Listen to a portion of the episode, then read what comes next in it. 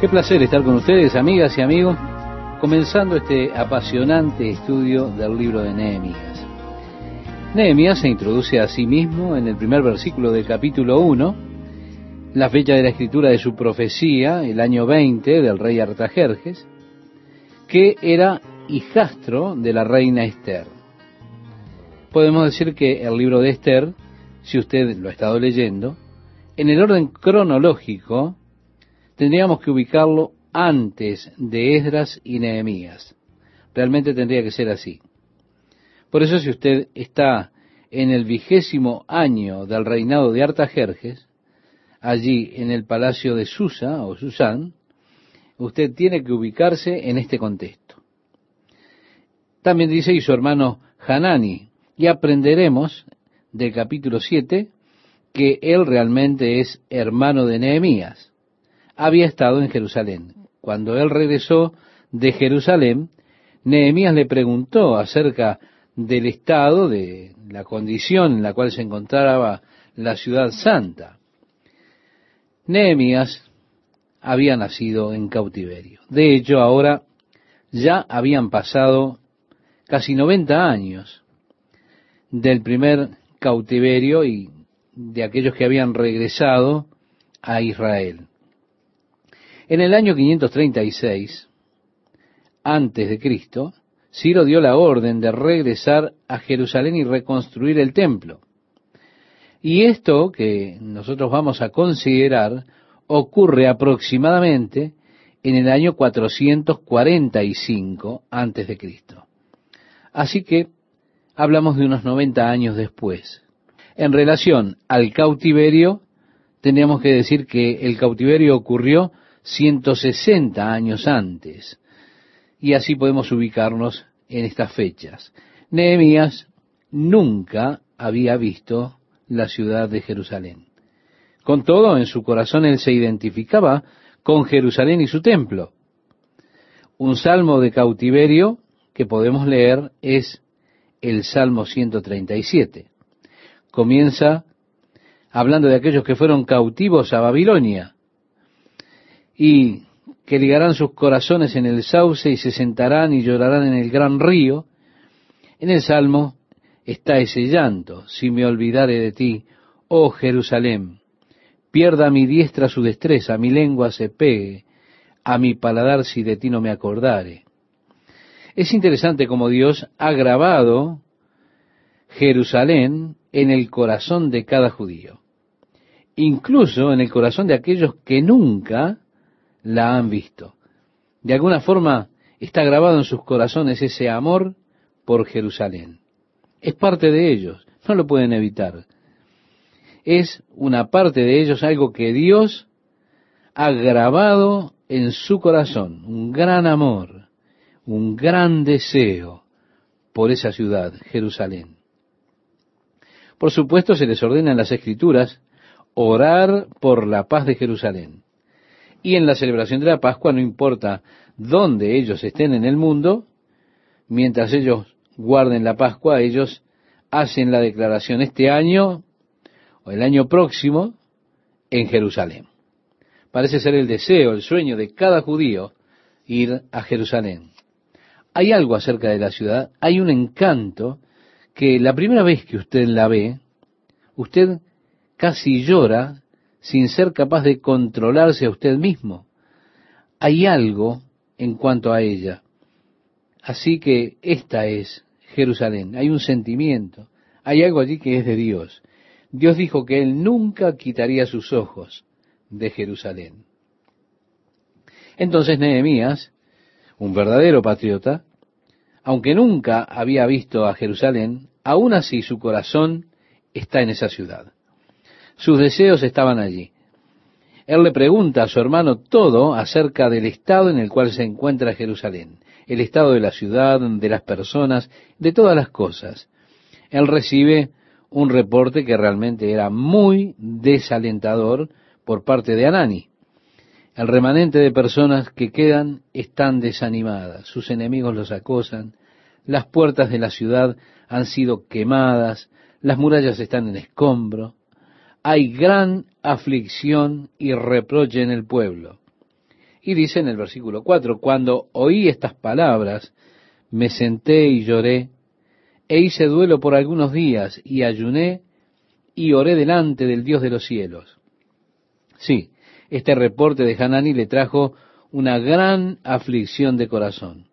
Siendo como él era un verdadero patriota y escuchando esta triste condición de Jerusalén, él se pone a llorar, hizo duelo, ayunó por algunos días mientras oraba. Es que Nehemías era un hombre de oración. Él siempre estaba orando a Dios. A lo largo del libro, uno de los aspectos importantes del estudio del libro de Nehemías es tomar nota de la vida de oración de este hombre, Nehemías. Su oración la encontramos en el capítulo 1. En el verso 5 leemos, y dije, te ruego, oh Jehová, Dios de los cielos, fuerte, grande y temible, que guarda el pacto y la misericordia a los que le aman y guardan sus mandamientos. Vemos que en su oración él está haciendo un reconocimiento de la fidelidad de Dios. Él le dice, Dios, tú guardas tus pactos con tu pueblo. Él reconoce que la destrucción de Jerusalén y el cautiverio del pueblo eran parte de la justicia de Dios guardando su palabra, reconociendo el hecho de que Dios les había advertido que si ellos abandonaban al Señor, serían abandonados por el Señor. Ellos tenían la advertencia. Nehemías, en su oración a Dios, reconoce la fidelidad de Dios. Señor, tú nos has dicho por Moisés que si nosotros nos apartamos de ti, seríamos quitados de la tierra. Él confiesa la fidelidad de Dios a su palabra, pero luego Dios también había prometido que si las personas se volvían a Él, que Él les habría de restaurar la tierra. Así que Nehemías está recordándole a Dios las promesas que había hecho al pueblo de Israel.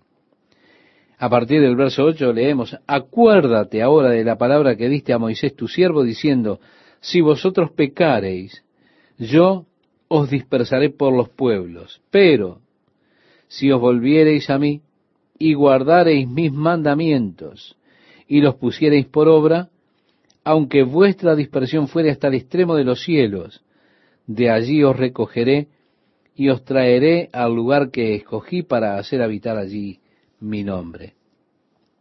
Vemos entonces que Nehemías le recuerda a Dios sus promesas, su palabra, y luego le pide a Dios que bendiga al pueblo y que muestre su gran poder, su mano de gran poder hacia ellos.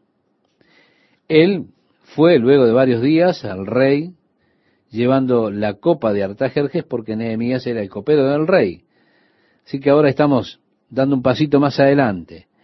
Recuerde usted que la historia comienza en el mes de diciembre y ahora estamos llegando a abril. Él está llevando la copa del rey. Él aún está turbado por la condición de su pueblo Israel. El rey le pregunta a qué se debe su tristeza. Tú nunca habías estado triste en mi presencia antes. ¿Qué te sucede? Nehemías le responde, para siempre vive el rey. Y él le contó al rey de la situación de sus compatriotas, aquellos que habían regresado y las noticias que él había recibido, la tristeza de su corazón debido a la condición de Jerusalén, la ciudad amada. Entonces él dijo, oré al Dios del cielo y dije al rey. Mire, yo quiero que usted note, él está hablando con el rey, pero mientras él hablaba, él ora a Dios. Oré al Dios de los cielos y dije al rey. Me gustaría tener permiso para regresar por un tiempo a Jerusalén para ver qué puedo hacer para ayudar a las personas de allí. Y el rey le pregunta, ¿cuánto tiempo te irás? Y él le dijo un tiempo específico para regresar, marcó un tiempo para regresar. Así que el rey entregó cartas de autoridad y fue nombrado el Tirsata, lo cual es el gobernador colocado por el rey para regresar así a Jerusalén y ser gobernador sobre esa ciudad. Él tenía que volver a donde estaba el rey en un periodo de doce años. Así que el rey le dio el mandato de regresar restaurar reconstruir Jerusalén, la autoridad sobre ese lugar le dio el mandato. Esta es una de las fechas más importantes que tenemos en la historia. La fecha en la cual el rey le da este mandato a Nehemías para restaurar y reconstruir a Jerusalén. ¿Por qué? Porque se nos dice en el libro del profeta Daniel, en el capítulo 9, que hay 77 determinados sobre la nación de Israel desde el tiempo del mandato de restaurar y reconstruir Jerusalén hasta la venida del Mesías príncipe.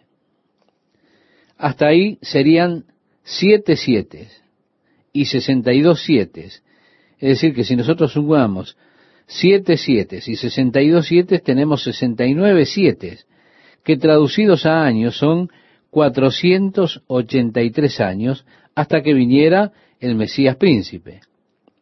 Fue así entonces que el 14 de marzo del año 445 antes de Cristo fue dado el mandato a Nehemías para restaurar y reconstruir a Jerusalén.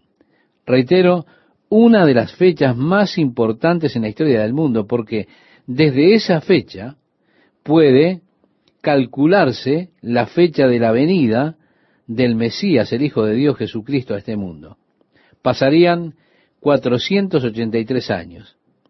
Aquí se da el mandato de restaurar a Jerusalén, la reconstrucción de la ciudad. Así que como fue profetizado en la palabra de Dios, 483 años después, años babilónicos, años de 360 días, Jesús llegó en su entrada triunfal a la ciudad de Jerusalén el día 6 de abril del año 32 después de Cristo. Y Daniel dice, se quitará la vida al Mesías, mas no por sí. Es decir, pasado esos 69 siete, esos 483 años, habría de quitársele la vida al Mesías príncipe, mas no por él, mas no por sí. Incluso vemos cómo la profecía de Daniel fue tan acertada. Jesús entró precisamente ese mismo día. Él fue también ese mismo día quitado, él fue crucificado, sin recibir el reino. Y los judíos terminaron dispersados. Así que tenemos esta historia y esta fecha en la historia tan pero tan importante. Siguiendo con el capítulo 2, versículo 8, dice, y me lo concedió el rey según la benéfica mano de mi Dios sobre mí. Vemos que él vino con algunos capitanes y soldados del ejército persa, y mientras él llegaba, había un par de hombres, Tobías y Zambayat, que estaban muy alterados por la llegada de Nehemías. Uno era moabita, el otro amonita. Inmediatamente se tornaron enemigos, antagónicos a Nehemías porque porque Nehemías buscaba el bienestar de los judíos. Entonces vemos que tanto los moabitas como los amonitas, Tobías y Sambayat, lo que había en ellos era odio hacia cualquiera que pretendiera ayudar a los judíos. Qué triste, ¿verdad? Pero es interesante también y trágico que el día de hoy hay personas que odian a los judíos. Ellos realmente no saben por qué, pero los odian. Ellos odian a cualquiera que quiera a los judíos o que busque ayudar al pueblo judío. Tobías y Zambayat eran así los dos. ¿Por qué? Porque Nehemías buscaba el bienestar de los judíos y por eso ellos estaban muy molestos con la llegada de él. Así Nehemías llegó a Jerusalén, los visitó durante tres días sin dejar que nadie supiera cuál era el propósito de su viaje. Luego de tres años, luego que todos se fueran a su hogar sin que nadie lo supiera, él tomó a algunos de los hombres que habían venido de Persia con él, él iba montado en su caballo, mientras ellos iban caminando alrededor de los muros de la ciudad para observar la condición de los muros, las puertas, etcétera. Finalmente llegaron a un lugar donde los escombros eran tan grandes que no pudieron avanzar más. Así que regresaron a la ciudad y no lo contaron a nadie en cuanto a su viaje de medianoche, esa gira que hicieron alrededor de la ciudad. Luego Nehemías reunió a los líderes y les desplegó su plan para reconstruir la ciudad. Esto involucraba realmente a todas las personas trabajando juntas, cada grupo familiar tomando cierta sección del muro y trabajando en él.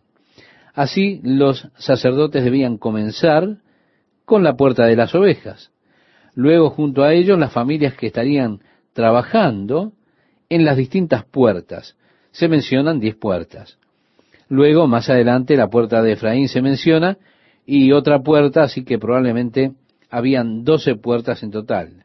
Las distintas familias que estarían trabajando, se las menciona, eran aquellas que trabajarían en esas puertas. En el capítulo 3, estimado oyente, usted tiene los nombres de las familias y el sector de la muralla, del muro, en el cual habrían de trabajar. Debido a que los nombres realmente no son significantes para nosotros, estaremos salteándonos el capítulo 3. Pero luego habremos de continuar con este apasionante estudio del libro de Nehemías, con el arrojo, el coraje, la valentía de este hombre de Dios, que fue utilizado en un momento tan particular de la historia, tan significante, que tiene tanta relevancia porque está relacionado directamente con la venida del Mesías para dar la vida por los pecadores. ¿Qué tal? ¿Cómo están amigas, amigos? Es un gusto estar con ustedes nuevamente compartiendo una nueva emisión de nuestro programa. Dice en este capítulo 4, versículo 1, cuando oyó Sambayat que nosotros edificábamos el muro, se enojó y se enfureció en gran manera e hizo escarnio de los judíos. Y ellos, evidentemente, reunieron al ejército de los samaritanos, que por supuesto eran enemigos de los judíos. Ellos buscaron estorbar el trabajo haciendo burla de ellos. Ellos decían, como leemos a continuación, ¿qué hacen estos débiles judíos?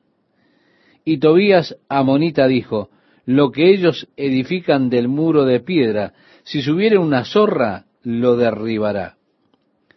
Es interesante cómo Satanás muchas veces utiliza la burla para desalentar a los que hacen la obra de Dios. Es una de las herramientas que Satanás más utiliza en contra de nosotros. Probablemente usted haya sido objeto de burlas. Quizá han dicho, oh, no me digas que tú crees en esos cuentos de hadas de la Biblia. La burla comúnmente es utilizada para ridiculizar, es una herramienta para desalentar a los que hacen la obra de Dios. Desafortunadamente, muchas veces funciona. Nosotros a veces somos intimidados por las burlas que hacen los otros. No nos gusta que nos ridiculicen, no nos gusta que se burlen de nosotros. Muchas veces la burla es un modo que tienen las personas para desalentar a otro en cuanto a hacer la obra de Dios. Pero tenemos a Nehemías que recibió este desafío de burlas con oración. Él no se dirigió a ellos, él habló con Dios. Oye, oh Dios nuestro, que somos objeto de su menosprecio, y vuelve el baldón de ellos sobre su cabeza, y entrégalos por despojo en la tierra de su cautiverio. Nehemías responde a este ataque con oración. Oró buscando la guía cuando el rey dijo, bien, ¿por qué estás tan triste? ¿Qué quieres que haga? Él oró a Dios diciendo, oh Dios, dame el favor del rey. Luego le contó todo al rey y siempre reconociendo a Dios. Ahora aparece la burla. ¿Y qué hace Nehemías? Simplemente ora al Señor para que Dios revirtiera esta situación sobre la cabeza de aquellas personas. Es como algunos de los salmos de David en los cuales él ora, no para que Dios bendiga a sus enemigos, sino para que Dios les quiebre los dientes de sus bocas. Y yo soy algo así como David, créame por lo general puedo identificarme más fácilmente con él que con las palabras de Jesús cuando dijo amen a sus enemigos.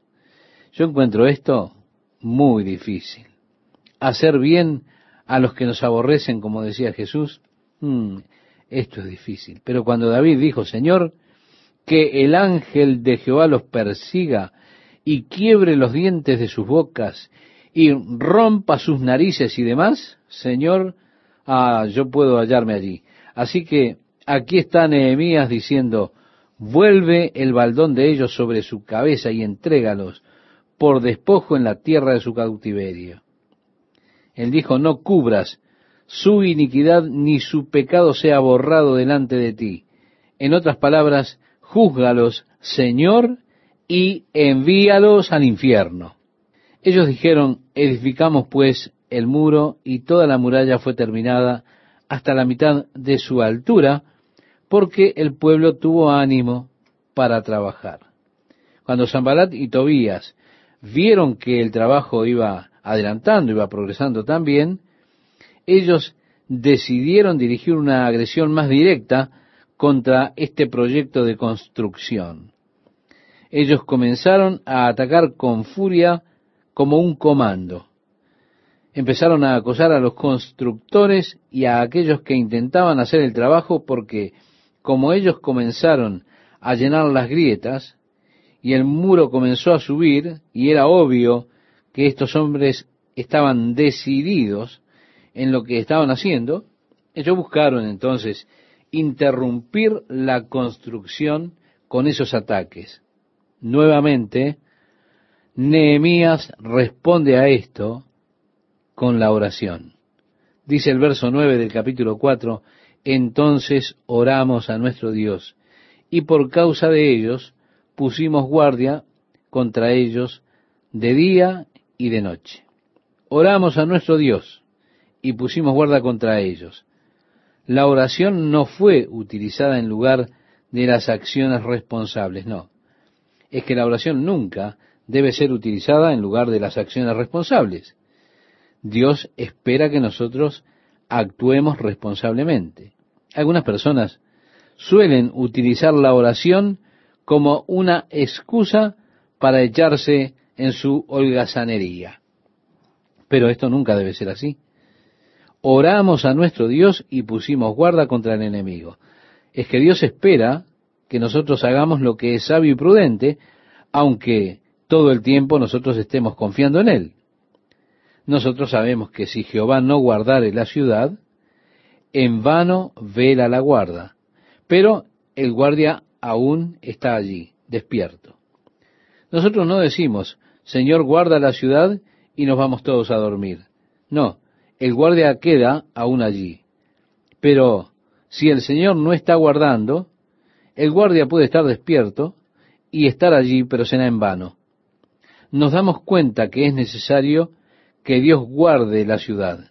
Ahora también nos damos cuenta que nosotros, es necesario que nosotros tengamos nuestras acciones prudentes, aquellas que se requieren de cada uno de nosotros. Por eso, oramos a nuestro Dios y pusimos guarda contra ellos de día y de noche. Luego vinieron más problemas. Tenemos en el versículo 10, y dijo Judá, las fuerzas de los acarreadores se han debilitado y el escombro es mucho y no podemos edificar el muro. O si ellos comenzaron a desanimarse. ¿Qué método es en manos del enemigo el desánimo? cuando éste busca desanimarnos para que no hagamos la obra de Dios. El enemigo parece tener toda una gran bolsa de trucos. Él intentará detenerlo a usted por medio de la burla, si eso no funciona lo agredirá, si eso no funciona entonces va a buscar desanimarlo, tantas cosas que el enemigo utiliza para alejarlo a usted de hacer la obra de Dios. Trágico es cuando una persona permite que el desánimo lo detenga, lo estorbe en cuanto a hacer la obra de Dios, en cuanto al llamado que Dios tiene para su vida. Siempre habrá muchas personas que vendrán con palabras de desaliento por aquello que usted está tratando de hacer para Dios. Vendrán a decirle, oh, no te das cuenta que otras personas han intentado lo mismo que tú antes nosotros lo intentamos diez años atrás y fue un fracaso. Y aquí está usted, totalmente inspirado. Usted siente que quiere hacer algo para el Señor. Siempre habrá alguien que vendrá con un balde de agua fría para echarlo sobre usted con la idea de desanimarlo. Muchas veces las personas desafortunadamente permiten que el desánimo los aleje de Dios. Él dice, no tengan temor de ellos, recuerden al Señor. Nehemías habla palabras de aliento, recordando que el Señor siempre es la cura para el miedo. David dijo, aunque ande en valle de sombra o de muerte, no temeré mal alguno porque tú estarás conmigo. ¿Recuerda ese pasaje del Salmo 23? Es que el miedo siempre es el resultado de olvidarnos del Señor. Decía David, ¿por qué te abates, oh alma mía, y te turbas dentro de mí? ¿Por qué? Porque he olvidado que Dios está en el trono, está teniendo todo bajo control. He olvidado que el Señor dijo, nunca te dejaré ni te desampararé. Este pasaje del libro de los Hebreos, capítulo 3, verso 5, usted puede buscarlo. Si he olvidado el poder del Señor, he olvidado la presencia del Señor. De esa manera tengo miedo. Y el desaliento se apodera de mí, de mi corazón. ¿Por qué? Porque me olvido del Señor. No tengas temor de ellos.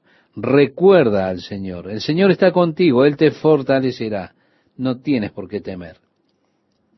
En el capítulo 4, verso 15, seguimos leyendo, cuando oyeron nuestros enemigos que lo habíamos entendido y que Dios había desbaratado el consejo de ellos, nos volvimos todos al muro, cada uno a su tarea. Desde aquel día, la mitad de mis siervos trabajaba en la obra y la otra mitad tenía lanzas, escudos, arcos y corazas, y detrás de ellos estaban los jefes de toda la casa de Judá. Y Nehemías estaba con ellos. Junto a Nehemías había uno con una trompeta. Si llegaba algún ataque, este muchacho haría sonar la trompeta y en ese lugar dejarían toda su herramienta y saldrían con las espadas para pelear contra el enemigo y alejarlo. Ellos trabajaban de sol a sol. Ellos ni se molestaron, estaban tan cansados que solo se acostaban con sus ropas puestas. Ni siquiera se molestaban en quitarse la ropa. Se quedaban así allí mismo en el lugar de la tarea. Y los constructores, cada uno de ellos tenía su espada a su lado, esperando que la trompeta sonara, dejando así la herramienta y yendo a la batalla. Es interesante que en la profecía de Daniel profeta, acerca de este mandato de restaurar y reconstruir Jerusalén con la venida del Mesías, el Mesías príncipe, él declara, Daniel declara en esa profecía del capítulo 9, verso 25, se volverá a edificar la plaza y el muro en tiempos angustiosos. Así que, seguramente la construcción del muro estuvo lleno de todas clases de problemas cuando venían los enemigos para acosarlos y para dificultar el trabajo de ellos. ¿Se imagina trabajando con una herramienta en la mano y la espada en otra? La mitad trabajaba mientras la otra mitad vigilaba.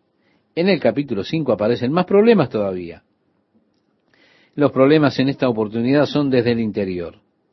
Es que, estimado oyente, si Satanás no puede derrotarlo a usted con sus fuerzas desde afuera, él ha de buscar destruirlo con sus fuerzas desde adentro. Muchas veces los mayores enemigos de la iglesia no son los ateos, no son aquellos que están lejos, que no creen en Dios, o aquellas fuerzas impías fuera de la iglesia. No, no, no.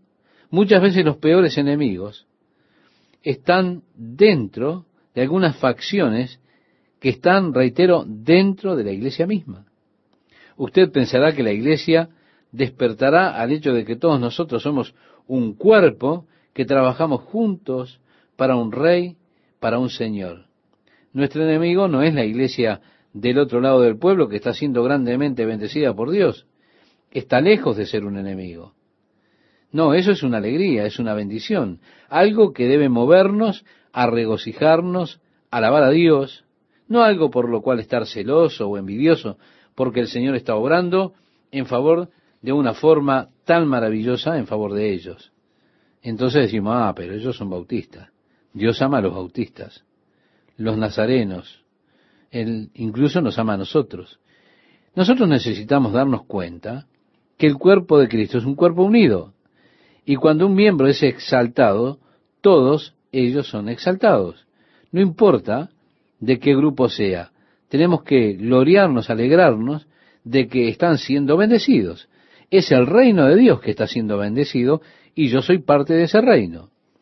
Cuán agradecido estoy por el día en que Dios me libró de ese estrecho sectarismo para permitirme ver todo el cuerpo de Cristo, donde ya no tenía yo que sentir celos porque otra iglesia prosperaba, porque otra iglesia era bendecida. No, yo podía regocijarme porque todo el reino de Dios está creciendo, se está extendiendo.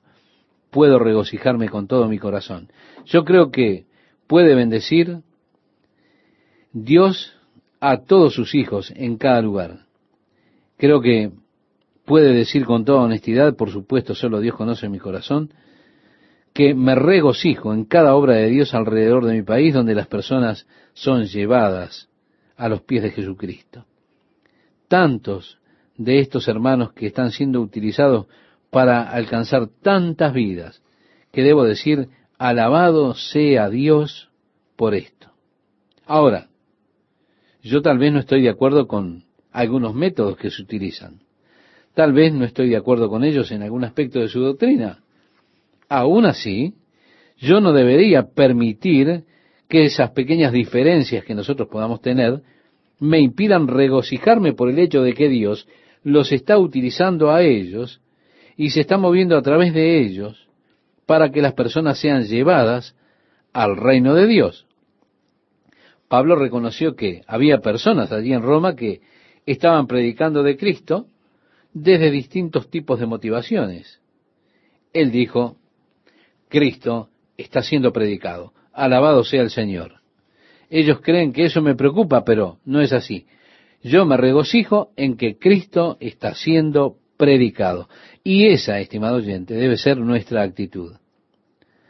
Pero ahora el siguiente problema que ellos tienen, como decíamos, viene desde adentro. Ya no eran Tobías y Zambalat y las fuerzas del exterior que pretendían impedir el trabajo de Dios, sino que ahora esas fuerzas eran desde dentro. Muchas veces Satanás comenzará a atacar desde dentro. No sólo atacará por medio de divisiones y contiendas en el cuerpo, sino también por la introducción de muchas, lo que yo llamo, ideas estériles o creencias que él inculcará en el cuerpo de Cristo. Y esas doctrinas estériles tienen el efecto de destruir la productividad de una persona. Cuando una persona es estéril, ya no puede producir. Y hay ciertas doctrinas que crean esterilidad espiritual. Son tan malas, tan terribles en ellas mismas, el efecto de ellas es que lo mantendrán a usted alejado de continuar produciendo para Jesucristo. Usted se volverá estéril. Muchas de las doctrinas hacen que la persona sea totalmente intrínseca. Vive mirándose a sí mismo, mirando sus propias condiciones.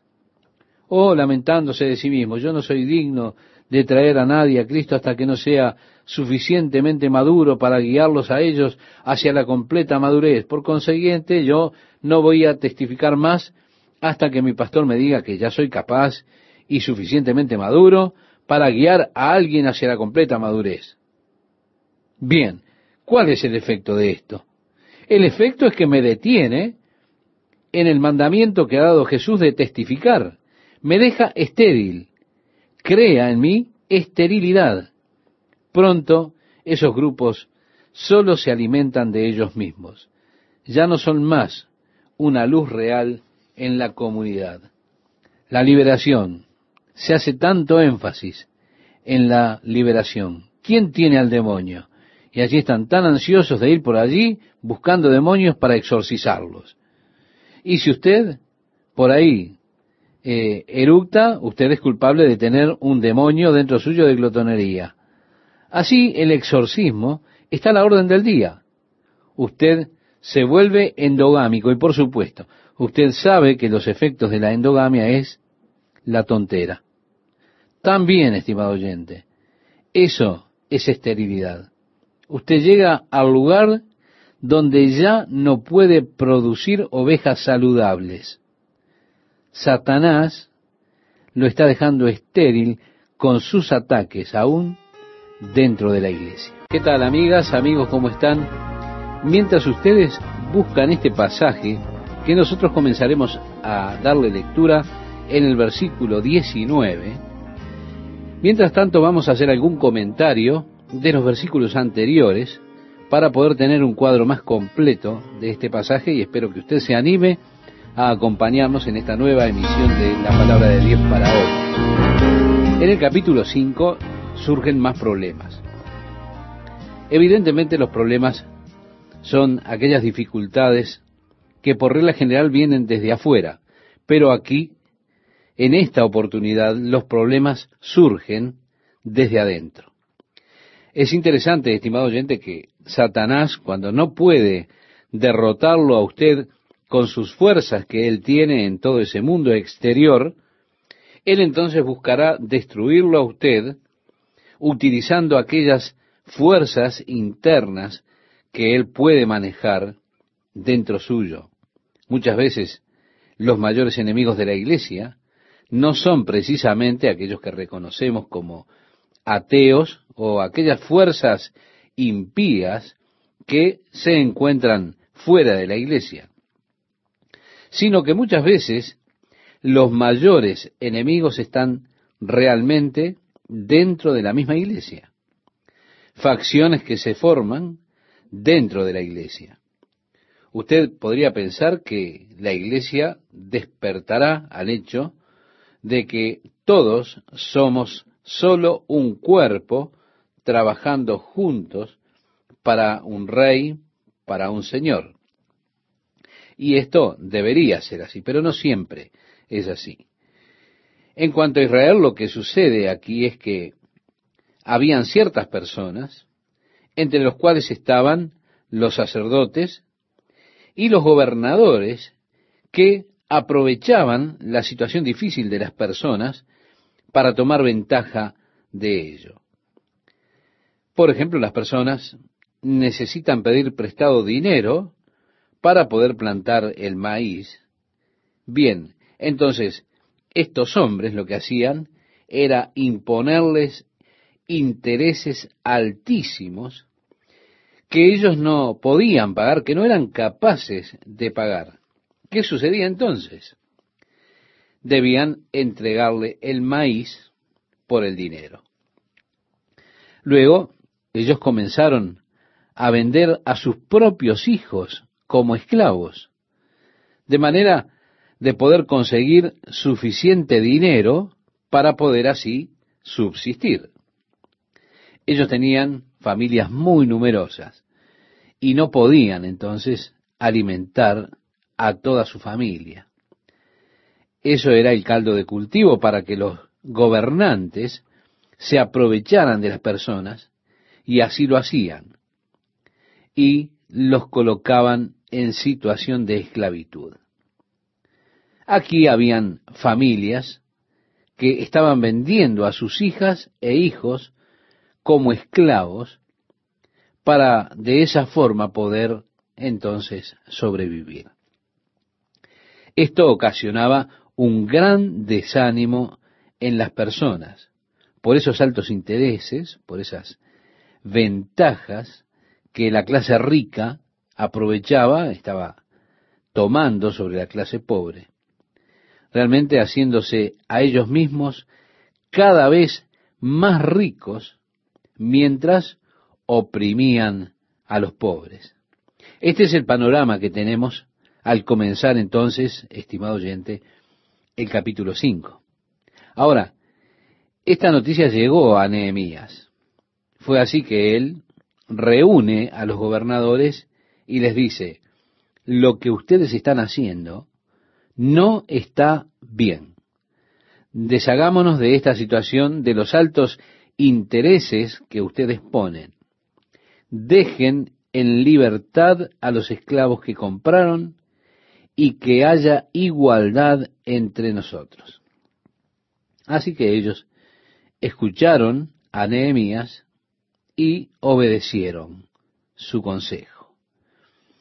Lo que ocurre es que él estaba tan enojado que agitó su espada y dijo, y que Dios sacuda a la persona que sea culpable de estos tremendos intereses y de la opresión sobre sus hermanos. Un método convincente, ¿verdad? Así que las personas estuvieron de acuerdo con hacer esto.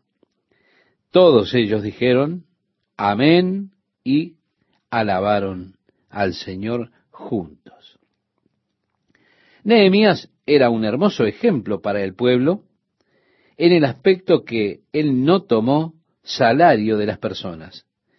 Él no les cobró impuestos, sino que él se sustentó a sí mismo completamente durante todo el tiempo que él estuvo allí. Él lo hizo sin exigir impuestos de las personas, de manera que él pudiera, a través de esos impuestos, vivir una vida de lujos. Los gobernadores que habían estado antes que él, todos vivieron a expensas de las personas, pero Nehemías se sustentó de sus propios recursos. No era solo un trabajo, era un verdadero llamado que él tenía en su corazón. Él incluso alimentó a sus huéspedes. Él tenía unas 150 personas que comían en su mesa cada día. Pero él todo lo ponía de su propio bolsillo. Entonces, en este versículo 19, que le invito a que me acompañe en la lectura, nos dice, acuérdate de mí para bien, Dios mío, y de todo lo que hice por este pueblo. Es más, Nehemías fue un paso más adelante, un paso que yo no me atrevería a dar a estas alturas. Yo nunca le pedí al Señor que pensara en mí por todo el bien que yo he hecho. Lo único que digo siempre es solamente, acuérdate de mí, Señor, en tu gracia y en tu misericordia, porque tú eres misericordioso, Señor, acuérdate de mí. Y voy al Señor en oración sobre la base, no de lo que yo he hecho para Él, de lo bueno de mi propia vida, sino que siempre voy a Dios sobre la base de su gracia y su misericordia. Hay momentos en los que yo estoy tentado de ir a Dios esgrimiendo mi propia piedad, lo que yo he hecho, algún acto de benevolencia. Pero tengo que venir deprisa porque no sería capaz de ir en diez minutos porque puedo arruinarlo rápidamente. Así que voy sobre la base de la gracia, la misericordia de Dios, entonces de esa forma siempre suele suceder lo que necesito. La puerta nunca está cerrada, siempre se abre para mí. Nunca soy rechazado por Dios. ¿Por qué?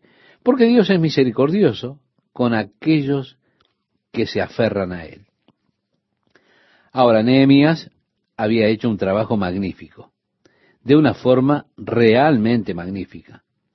De esa manera, él viene y le pide al Señor que se acuerde de él por las cosas que él había hecho por el pueblo. Tenemos que pensar que ahora sus enemigos todavía no habían desistido. Ellos todavía pretendían detener el trabajo y desalentarlo. Así que cuando Zambalat y Tobías vieron que el trabajo continuaba firme, los muros seguían siendo levantados, y que solo faltaba algunas reparaciones, ellos enviaron un mensaje a Nehemías diciendo, ven a una de las ciudades para que podamos hablar y lleguemos a vivir pacíficamente. Nehemías dijo, yo sé que ellos pretenden hacerme daño. Y ellos continuaron enviando esos mensajes.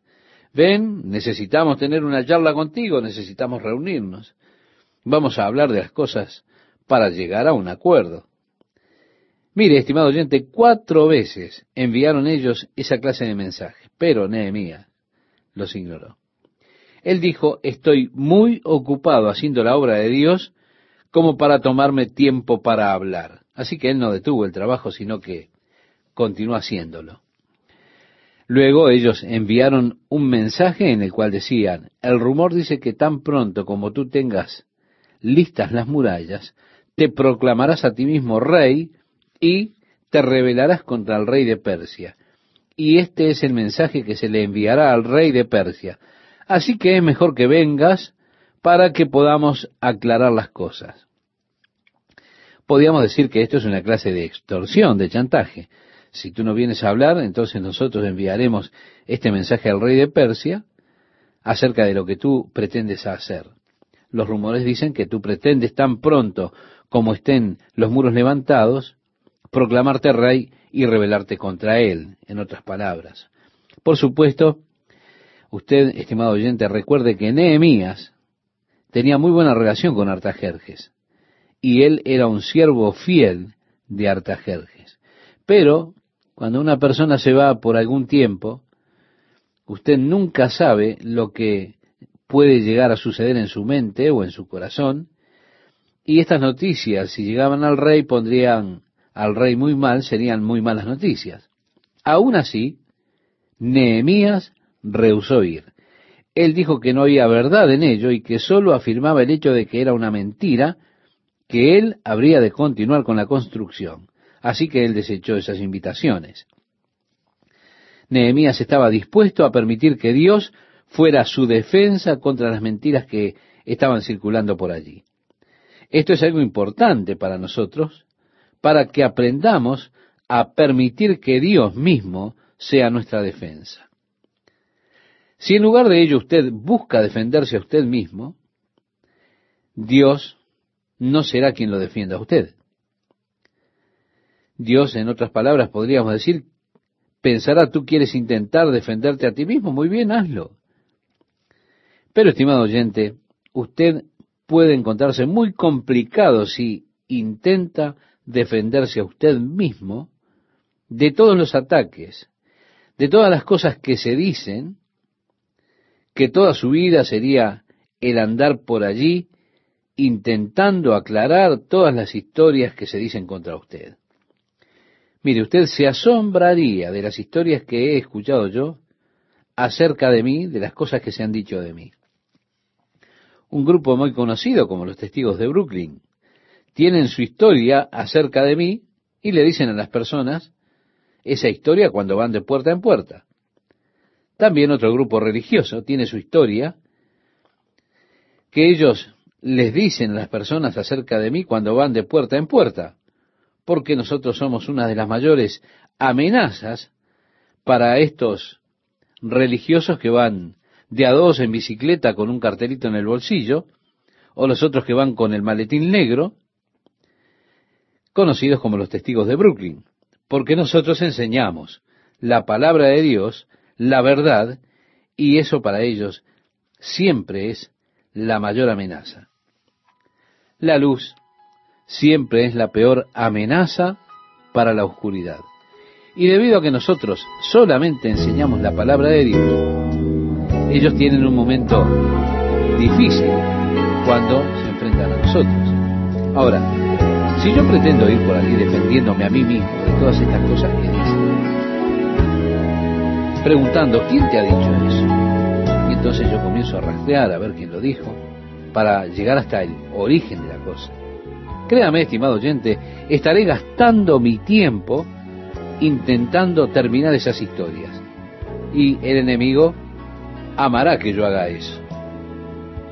Entonces yo ya no tendré tiempo para estudiar la palabra de Dios, no tendré tiempo para preparar mi corazón delante de Dios, de forma que pueda alimentarlo a usted con la palabra de Dios. Al enemigo le encanta denigrarnos de nuestros propósitos de servir a Dios. Le encanta detractarlo a usted en su servicio al Señor. Él intenta que usted haga su propia defensa, que se defienda a usted mismo contra esos ataques, contra esos desafíos o las mentiras o lo que sea. Él intentó distraer a Nehemías. fue a decir esto, se ha dicho de ti. Se le enviará al rey, así que es mejor que vengas. Necesitamos hablar de esto. Pero Nehemías dijo, nada de eso, es una mentira, no iré. Estoy muy ocupado haciendo la obra de Dios, ocupado en este trabajo. Entonces los enemigos le enviaron a una persona que fue como con cierto disfraz de profeta. Fue a decirle, esto dice el Señor. Ellos están afuera para atraparte, Nehemías. Es mejor que vayas al templo y duermas en la noche allí para que estés seguro, porque ellos pueden entrar en la ciudad en la noche y te atraparán. Así que mejor es que vayas al templo donde puedes estar detrás de las puertas y estar seguro allí. Nehemías le dijo que sabía que este era un intento para ponerle miedo en su corazón y para crear una reacción de miedo. Sí, muchas veces nuestras reacciones de miedo son equivocadas. El miedo puede motivarnos a hacer ciertos movimientos que son equivocados. Ellos estaban intentando poner miedo en el corazón de Nehemías. Él dijo, yo reconozco que él no es de Dios, que esto es una mentira, que ellos me han pagado y lo han puesto para que venga a engañarme y a poner miedo en mi corazón. Así que él dijo, un hombre como yo ha de huir. En otras palabras, yo soy un siervo de Dios, Dios me protege. ¿Debería refugiarme en el templo? En el versículo 14 del capítulo 6 dice, acuérdate, Dios mío, de Tobías y de Zambalat conforme a estas cosas que hicieron. También acuérdate de Noadías profetiza y de los otros profetas que procuraban infundirme miedo. Sí, estimado oyente, Satanás intenta utilizar el miedo muchas veces. ¿Por qué? Porque el miedo es un enemigo de la fe. Personalmente creo que el miedo y la fe son exclusivos mutuamente. Si usted tiene miedo, usted no tiene fe. Pero si usted tiene fe, usted no tendrá miedo. Donde usted le permita entrar al miedo, la fe se marcha. Cuando usted tiene la fe fuerte, la confianza en Dios fuerte, por supuesto nuevamente, como Nehemías anima a las personas a no temer, a pensar en Dios, poniendo esto en práctica en su propia vida, recordando que Dios estaba protegiendo nosotros hacemos aquellas cosas que son sabias y prudentes, pero las hacemos no motivadas por el miedo o por el miedo a los ataques del enemigo. Así Nehemías no buscó refugio allí en el templo porque tenía miedo. Si Dios quería protegerlo, Dios habría de protegerlo allí fuera en el muro. Él no tendría que esconderse en el templo. El versículo 15 nos dice, fue terminado pues el muro el 25 del mes de Elul en 52 días. Ellos completaron el proyecto de la reconstrucción de la muralla. Pasaron muchos años antes de que la ciudad estuviera completamente reconstruidas. Las casas dentro de la ciudad aún estaban en escombros, pero ahora, al final, ellos tenían ya protección contra los enemigos. Los muros ahora estaban construidos y ahora, por supuesto, era levantar la puerta que quedó allí en los muros. Pero en 52 días ellos terminaron la construcción de la muralla. Incluso había algunos judíos que no eran totalmente leales a Nehemías. Él los menciona. Ellos eran los que le llevaban sus reportes a Tobías y a Zambalat. nuevamente la idea era poner miedo en ellos. Pero Nehemías no era esa clase de hombres al cual podían abatirlo por el miedo. En el capítulo 7 comienza diciéndonos, luego que el muro fue edificado y colocadas las puertas, y fueron señalados porteros y cantores y levitas, mandé a mi hermano Hanani. Sí, Hanani, este es el que había llegado a Babilonia para contarle a Nehemías la triste condición en la cual se encontraba Jerusalén y el pueblo. en el versículo 2 nos dice, y a Ananías, jefe de la fortaleza de Jerusalén, porque este era varón de verdad y temeroso de Dios más que muchos. Y les dije, no se abran las puertas de Jerusalén hasta que caliente Antes de que el sol se ponga, también asegúrense de que los muros estén cerrados, que los habitantes de Jerusalén habiten seguros dentro de su Ahora, comenzando con el versículo 5, usted tiene una repetición de Esdras capítulo 2, porque esta es una lista del registro que encontraron de las personas que habían regresado de la cautividad al principio. ¿Cuándo? Cuando Ciro les permitió a unos cincuenta mil judíos regresar. Así que encontramos el mismo registro que nos es dado en el capítulo 2 del libro de Esdras. Las familias que volvieron, el número de las familias y las cosas que trajeron con ellos. Qué gusto saludarles, amigas y amigos de la palabra de Dios para hoy. Sí, habremos de leer los primeros seis versículos de este capítulo 8 y mientras usted encuentra el pasaje, quisiera hacer algún comentario. Nehemías había regresado a Jerusalén unos 90 años después de el primer regreso de la cautividad. Unos 160 años desde el comienzo del cautiverio en Babilonia, es decir, 160 años desde el momento en que fueron llevados cautivos. Babilonia había sido derrocada por el imperio medo-persa. El rey Artajerjes se había convertido precisamente en el rey de Persia. Nehemías oficiaba como su copero. Debido a la evidente tristeza que tenía Nehemías cuando fue delante del rey, eso era algo inusual en Nehemías. Y por eso fue que el rey le preguntó acerca de su situación, qué le pasaba, por qué se encontraba así. Él dijo que eso era debido a las noticias que le habían llegado acerca de Jerusalén. Los muros de la ciudad que estaban en escombros, las puertas consumidas por el fuego, las personas que estaban tremendamente desanimadas.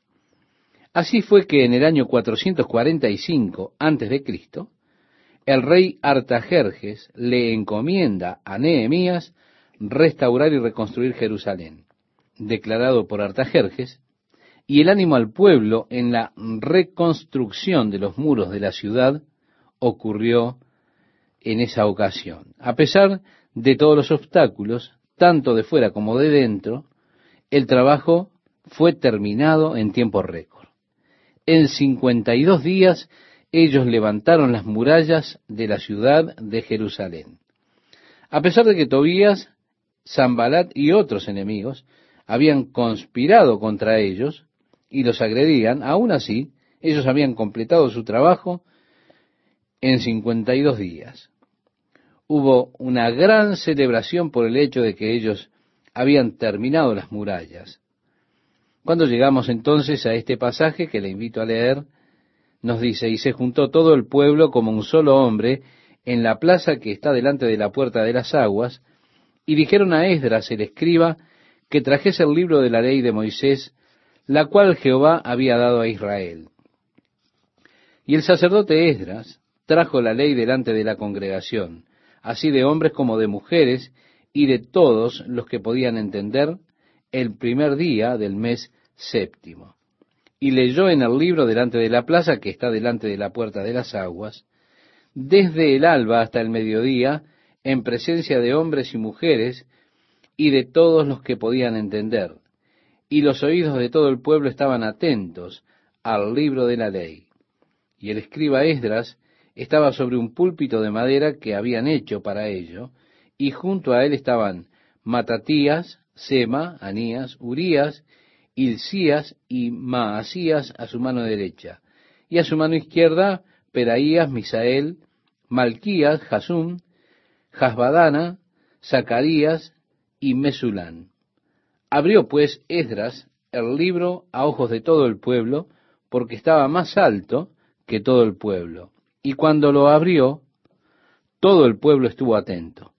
Bendijo entonces Esdras a Jehová Dios grande, y todo el pueblo respondió, Amén, amén, alzando sus manos. Y se humillaron y adoraron a Jehová inclinados a tierra. Podemos ver, estimado oyente, esta hermosa escena. El pueblo se había reunido en el área que estaba cerca del portal, la calle frente a ella. Esdras está en pie sobre un pequeño púlpito de madera que había sido hecho para él, y leyó para todo el pueblo, tanto mujeres como hombres que estaban de pie allí, la ley de Jehová. Desde la mañana hasta la noche, él les leyó la ley del Señor y ellos estaban de pie allí, escuchando atentamente. Cerca del mediodía, luego que ellos habían estado allí probablemente por cinco o seis horas, Esdras bendijo al Señor, oró al Señor, y el pueblo respondió alzando sus manos y diciendo, Amén, amén. Como hemos dicho en otra oportunidad, la palabra amén significa así sea. Así que este es un reconocimiento de la bendición que Esdras había dado. Así sea, así sea. Y levantando sus manos al Señor, luego inclinando sus rostros al suelo, ellos adoraron a Dios. Los judíos son más bien demostrativos en cuanto a su adoración a Dios. Es interesante cuando uno va al muro occidental para observarlos, ellos constantemente están allí inclinándose.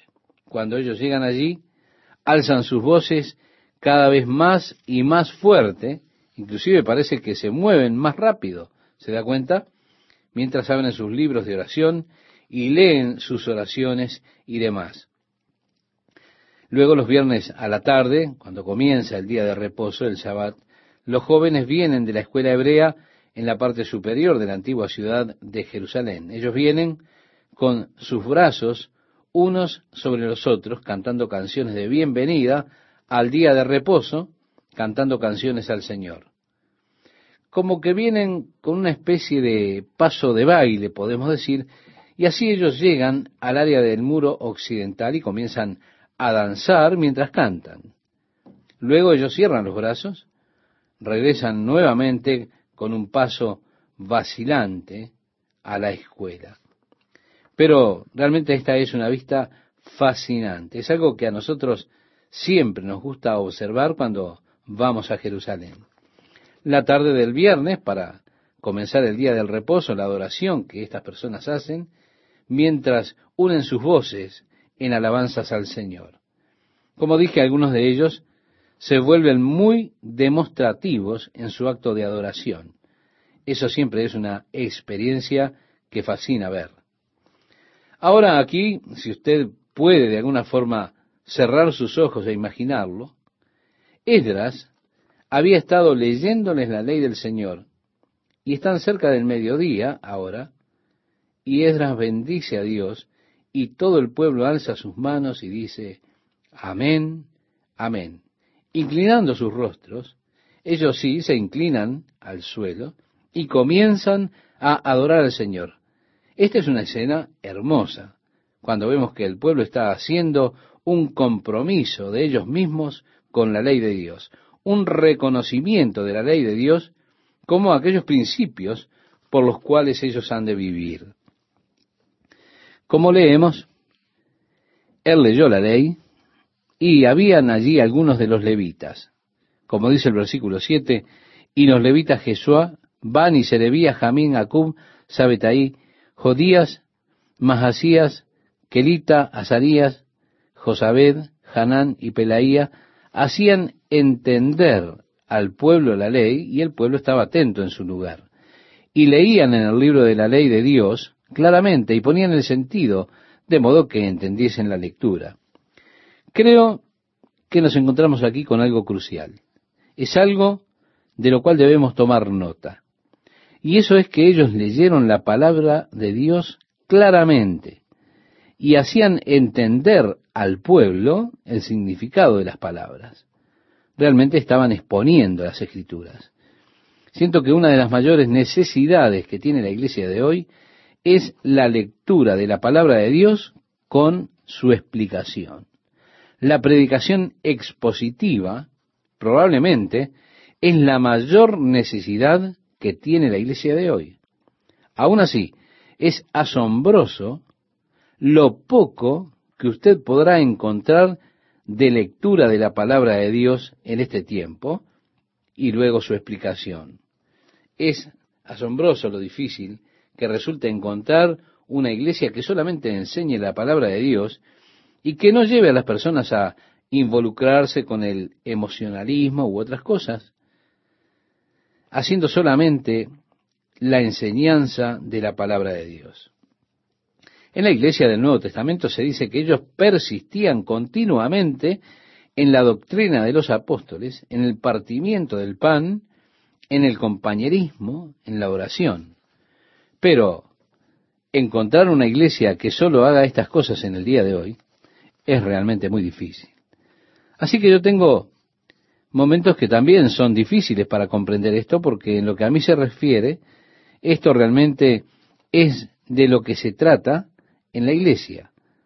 Aprender la palabra de Dios, comprender lo que la palabra de Dios tiene para decirnos. Créame, usted no necesita aprender de mi filosofía o la filosofía de los hombres. Para eso usted puede ir a la universidad y obtener su título. Lo que usted necesita es aprender lo que Dios ha declarado acerca de la vida, de la razón de vivir, de la manera de vivir. Y eso precisamente era lo que ellos estaban haciendo. Solo leían las escrituras claramente y luego estos hombres les explicaban. Ellos le daban comprensión de las escrituras. Hacían que las escrituras fueran claras para ellos. Ellos estaban leyendo la ley del Señor y explicándole al pueblo la ley de Dios.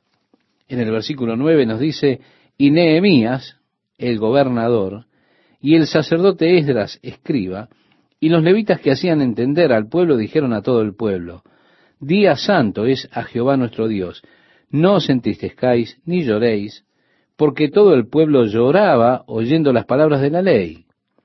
Luego les dijo, Id, comed grosuras y bebed vino dulce y enviad porciones a los que no tienen nada preparado, porque día santo es a nuestro Señor.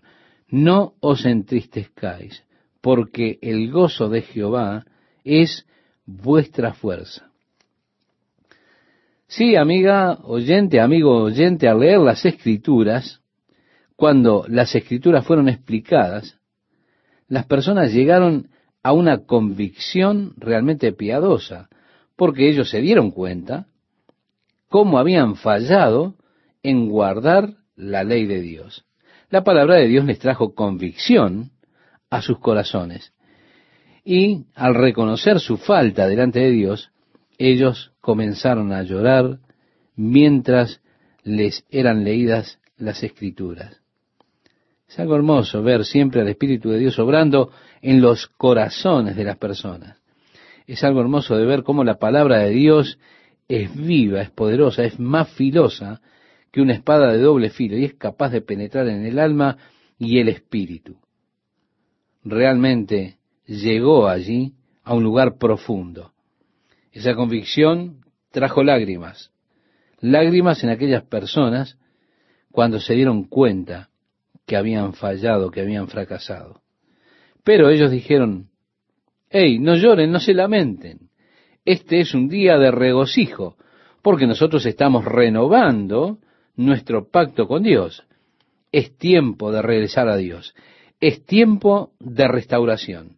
Así que vayan, coman, beban vino dulce, den porciones a aquellos que no tienen nada preparado, porque el gozo del Señor es vuestra fortaleza. Oh, qué gozo hay en el Señor y qué fortaleza en ese gozo. Dios ha deseado que su vida esté llena de gozo. Esa es la voluntad de Dios para usted, estimado Dios quiere que usted tenga una vida llena de gozo. El apóstol Pablo escribía acerca de esto y decía que nos alegráramos, que nos gozáramos el apóstol Pedro también escribió en el capítulo 1, versículo 8, decía, os alegráis con gozo inefable y glorioso. Jesús mismo dijo en el Evangelio de Juan, capítulo 16, verso 24, vuestro gozo sea cumplido. Y él siempre estaba hablando acerca de esta plenitud de gozo. ¿Qué concepto equivocado es el que dice que Dios quiere colocar cargas pesadas sobre todos nosotros para devastarnos la vida y que apenas podamos luchar con ella? Yo solo le pido a Dios que me ayude a llegar hasta el triste final, ¿se da cuenta? Llegar para poder soportarlo. Pero no, estimado oyente, lo que Dios quiere es que usted se goce, y el mandato es regocijarse. El gozo del Señor será su fortaleza. Y qué gozo hay en caminar con Jesús. Volviendo a nuestro pasaje en el versículo 11, los levitas pues hacían callar a todo el pueblo diciendo, callad, porque es día santo, y no os entristezcáis. Y todo el pueblo se fue a comer y a beber y a obsequiar porciones y a gozar de grande alegría, porque habían entendido las palabras que les habían enseñado. Oh, estimado oyente, qué gozo llenará su corazón cuando usted salga de ese lugar cuando usted ha estado escuchando la palabra de Dios, usted ha entendido la palabra de Dios. ¿Se da cuenta? El Nuevo Testamento habla acerca de dónde fue el Evangelio y demás, y dice, así que había gran gozo en aquella ciudad. Esto que lo puede encontrar en el capítulo 8, versículo 8 del libro de los Hechos. Esto ocurrió como resultado de haber recibido la palabra de Dios. Sí, el resultado de recibir el Evangelio conlleva con ello un gran, un enorme gozo. Así que ellos se fueron a celebrar porque ellos habían comprendido las palabras. El versículo 13 nos dice, al día siguiente se reunieron los cabezas de las familias de todo el pueblo, sacerdotes y levitas, a Esdras el escriba, para entender las palabras de la ley. Vemos que el primer día hubo una reunión pública. Allí estaban todos los hombres y mujeres y demás, aquellos que eran capaces de comprender. Los niños, quizá en edad escolar, tal vez en adelante, aquellos que eran capaces de comprender, estuvieron de pie allí para oír la lectura y la explicación de la ley del Señor también. En el segundo día, solamente los líderes se reunieron para que se les pudiera enseñar la ley de Dios. El verso 14 nos dice, y hallaron escrito en la ley que Jehová había mandado por mano de Moisés que habitasen los hijos de Israel en tabernáculos en la fiesta solemne del mes séptimo, y que hiciesen saber y pasar pregón por todas sus ciudades y por Jerusalén diciendo, salid al monte y traed ramas de olivo, de olivo silvestre, de arrayán, de palmeras y de todo árbol frondoso para hacer tabernáculos, como está escrito. Salió pues el pueblo y trajeron ramas e hicieron tabernáculos, cada uno sobre su terrado, en sus patios, en los patios de la casa de Dios, en la plaza de la puerta de las aguas y en la plaza de la puerta de Efraín. Y toda la congregación que volvió de la cautividad hizo tabernáculos, y en tabernáculos habitó. Porque desde los días de Josué, hijo de Nun, hasta aquel día, no habían hecho así los hijos de Israel y hubo alegría muy grande.